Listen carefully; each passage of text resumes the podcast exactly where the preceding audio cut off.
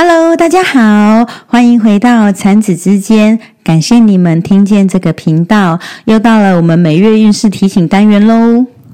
本月邀请到 Nasha 老师来帮我们解析十月份的运势喽。现在我把时间交还给老师。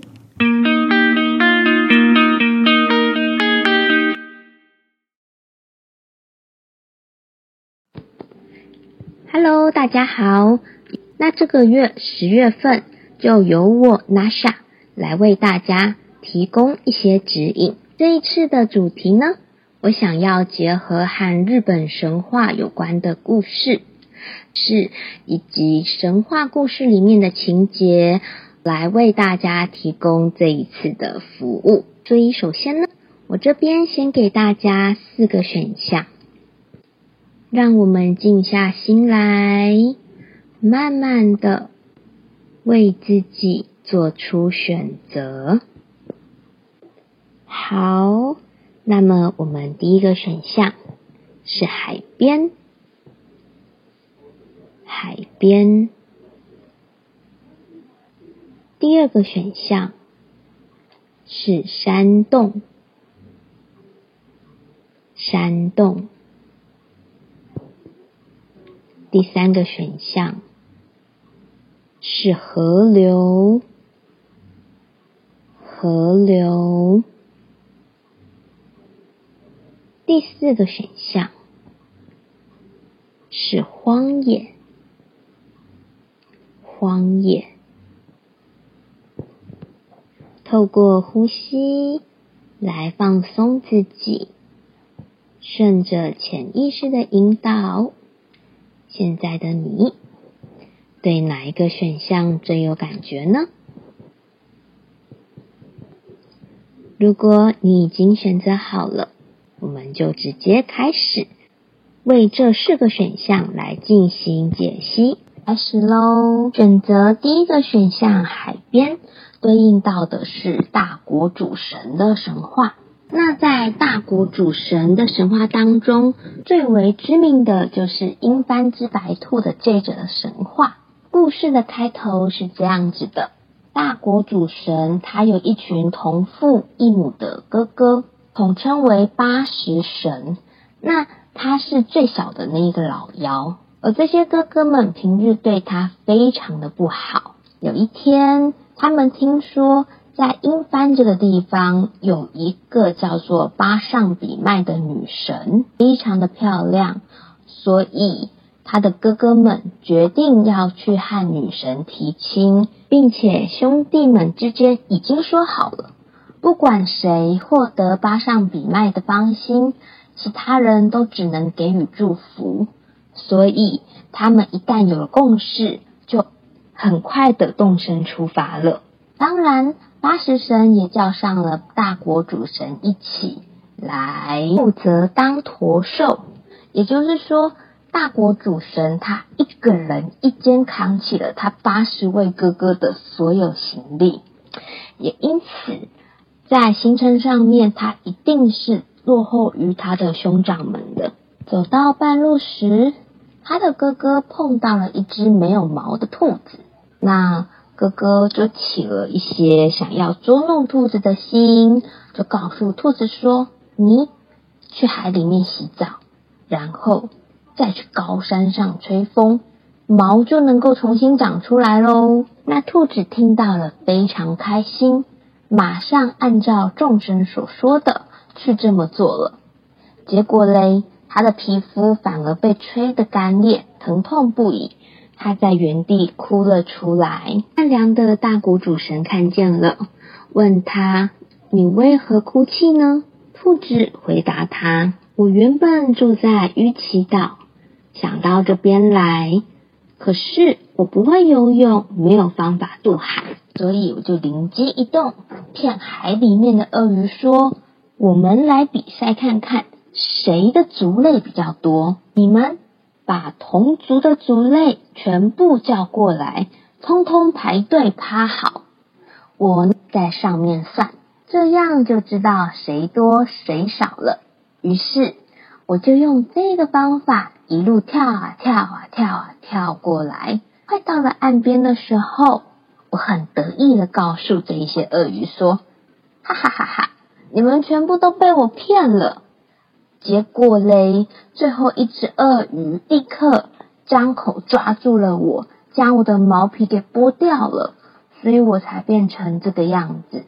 而刚刚呢，众神又骗我泡在海水里面，并且到山上吹风。现在我的皮肤状况又恶化了，所以非常的难过。大国主神听完了兔子的故事。告诉他：“你快去用清水去洗干净，将蒲草的花粉打散在地上，在这上面打滚滚滚，你的身体很快就会痊愈。”兔子听完照做了，果然痊愈了，成为了一只兔子神。他非常的开心，并且对大国主神说：“众神必定娶不到女神巴上比麦。”你虽然背着兄弟们的行李，可是也只有你会取得女神的欢心。于是预言实现了。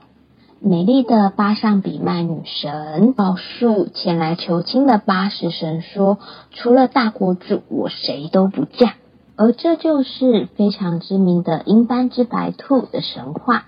选择这则神话的朋友们，恭喜你啦！这是一则非常厉害的结缘神话。无论现在困扰你的是爱情、事业、友情，还是其他的人际关系，那么请记得，在这则神话的启示当中，只要秉持着像大国主神那样慈悲为怀的特质，以及保持一颗谦逊的心。便能透过这一份真诚来突破关系里面遇到的障碍。只是也需要特别小心，在故事里面，兔子是个聪明而且脑筋动得非常快的角色，而他也因为自己的聪明，最后伤害了自己与其他人。所以，我们也可以停下来想一想。我们行动的目的就像是一把锋利的刀，如果我们没有好好想清楚自己要用这把刀子来做什么，就有可能误用这份聪明，最终伤害自己，也伤害了别人。好，那么我们重新回到了选项，选择选项二，山洞的朋友们。我们对应到的神话是天照大御神的神话。天照大御神是代表日本的太阳女神，她的名字天照，如字面所说，意味着照耀天空的太阳。也就是说，它本身就是赋予万物生命力能量的太阳女神。那在神话里面呢？它作为最高的神奇，在日本神话里，众神居住的地方被称为高天原，而天照大御神，也就是在高天原中地位最高的神。在和天照大御神相关的神话当中，最知名的就是天岩户的神话。在神话里面呢，他有一个非常残暴的弟弟，叫做。须佐之男命，他来到了高天原，四处作乱，就仿佛孙悟空大闹天宫一样。而这时，天照大神他感到十足的悲伤、恐惧，而且又觉得非常的羞辱，所以他就躲到了一个洞窟，而那个洞窟就叫做天岩户。天上唯一的太阳躲起来了，这时候。世界变成了一片黑暗，各式各样的灾难四起，恶灵骚动。那为了安抚天照大御神，高天原的神明们聚集在一起，举行了非常盛大的祭典。当天照大御神再度打开了这个岩石的洞穴时，世界才重新回归了光明，四处肆虐的恶灵与灾难，终于因为这份光明而被重新镇压起来。所以，选择这一则神话故事的朋友们，目前的生命阶段应该不太好受吧？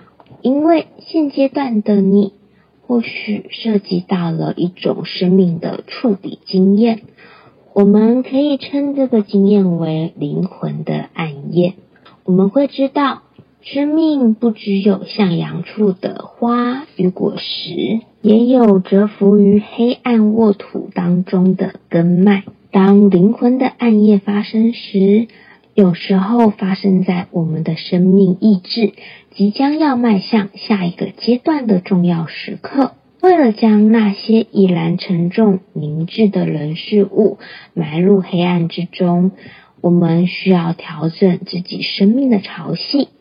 会惊艳到一连串来自内在与外在的煎熬，这是一个重新校准的过程，唯有回归到生命的根基，才能以坦然而平静的心来面对岁月的流变，并且更加放松，且带着更深刻的信任与生命的节奏共舞。这是为了让人从僵固的状态脱离出来的必经过程，从而让我们进入到下一个生命的阶段。所以呀，请保有自己的信念吧。无论如何，太阳女神都会重新回到天界，重新为这个大地带来炙热的光芒。选择选项三，河流的朋友们。所对应到的神明，也就是刚才提到大闹天界的神须佐之男命。在须佐之男命的神话里面，最有名的就是他斩杀了八岐大蛇的故事。这则神话故事是这样的：自从他大闹天界之后，他就从高天原被放逐到出云国，走着走着。在一条河的上游遇到了一对老夫妇。这对老夫妇原本有八个女儿，但前面七个女儿都被一个叫做八岐大蛇的妖怪给吃掉了。而他们现在正在为了即将面临同样命运的小女儿哭泣着。这个小女儿的名字叫做杰明田比麦。须佐之男命看到了。这一个美丽的女生就爱上了他，于是自告奋勇说他愿意去斩杀这条大蛇，并且保护杰明田比麦，条件就是希望这个小女儿可以许配给他，变成他的老婆。当然，这对老夫妇马上就答应了须佐之男命的请求。须佐之男命。把杰明甜品麦变成了一只梳子，插在自己的头发上，然后叫老夫妇去酿酒，做一道围篱围起来。这个围篱要有八个路口，而每个路口各放一个酒槽，上面装满了酒。然后须佐之男命就在旁边待命。这条八岐大蛇闻到酒香而来。他非常的开心，将头伸进每个酒槽内喝酒，喝醉了就在那里睡着了。趁着八岐大蛇喝得醉醺醺的时候，须佐之男命马上拿出剑，将大蛇砍成好几段，河水都被他的血给染红。可是就在切大蛇的尾巴的时候，他的剑竟然损坏了，他觉得很奇怪。所以就把这个地方切开来再度检查，没想到里面竟然有一把锋利的大刀。居佐之男命感到非常的讶异，他决定把这把大刀献给姐姐天照大御神，而这就是草剃剑的由来。居佐之男命终于抱得美人归。从此定居在出云这个地方。选择这则神话故事的朋友，你可以想一想，现在的自己是不是遇到了某些困难，正等待你跨越，或者是去解决它呢？对于事情的不放弃是你很棒的优点。可是，当你想要解决它的时候，请记得，在这则神话里面，须佐之男命所运用的是他的敌人最喜欢的东西，也就是酒。要善用计谋，并且利用敌人的弱点，或者是投其所好，来取得最终的胜利。另外，这也代表了现在的自己对现状有所不满，而有想要突破的心情。所以，有时候可能会选择一些非常手段或是不正当的方法。当然，以结果而言。你仍然会取得最终的胜利。后也在这边提醒你，千万不要忘记自己想要守护的东西是什么，想要捍卫的价值是什么。也就是说，千万不要忘记了自己的初衷哦。好，那最后一个选项，荒野。选择荒野的朋友所对应到神明，就是食物女神、宝石神，或者它也可以叫做大气金比麦。这则神话故事有两种版本，第一个版本是刚才的须佐之男命，从高天原被放逐到人间界的时候，他必须四处流浪，向人乞食。须佐之男命肚子饿得发慌，便去造访了大气金比麦女神，请求她给自己一点东西吃。这个女神非常热情的把须佐之男命邀请到家里面，并且请他在客厅等一等，自己在厨房里准备食物。可是过了好一阵子。女神一直都没有出来，须佐之男命着急了，就跑到厨房里面想看看女神到底有没有把食物给准备好。没想到，他竟然看到了非常可怕的一幕。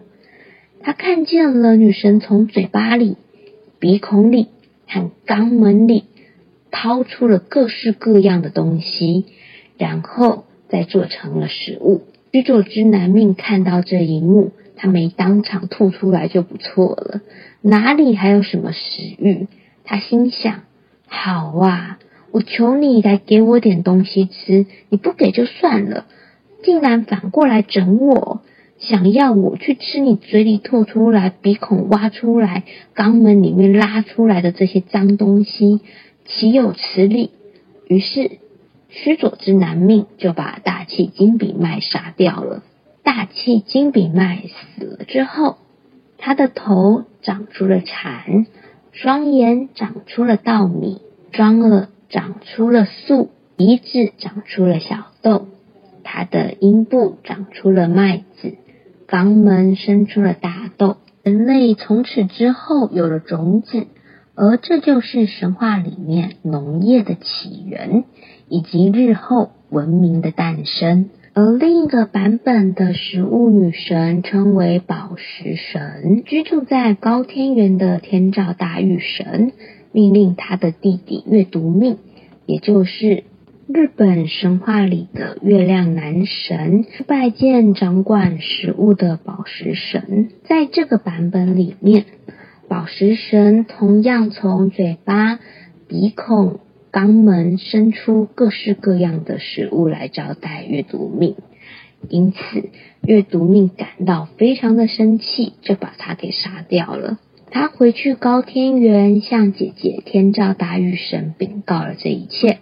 天照大御神听完非常的生气，他说：“你是个恶神，我们从此以后不必再见面了。”所以从那之后。人间界就有了白天与黑夜的分别。选择这则神话的朋友，你是不是正在为某些事情烦恼？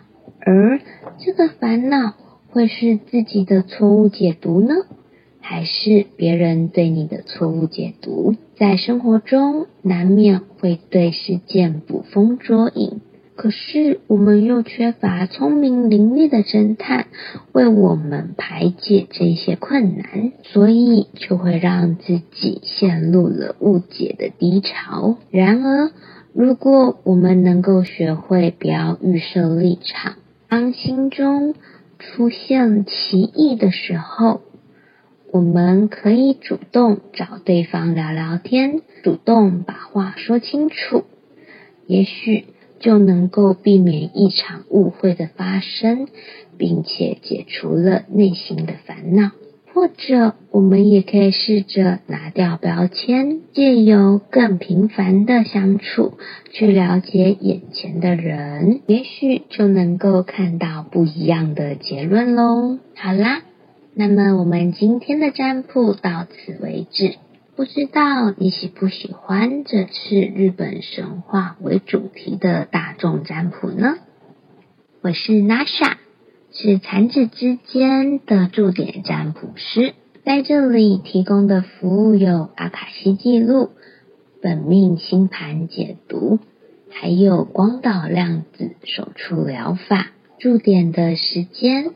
为礼拜五的下午三点到五点钟，欢迎你来找我聊聊天、喝喝茶、撸撸猫、听你说心事，一起度过生命的春夏秋冬。谢谢。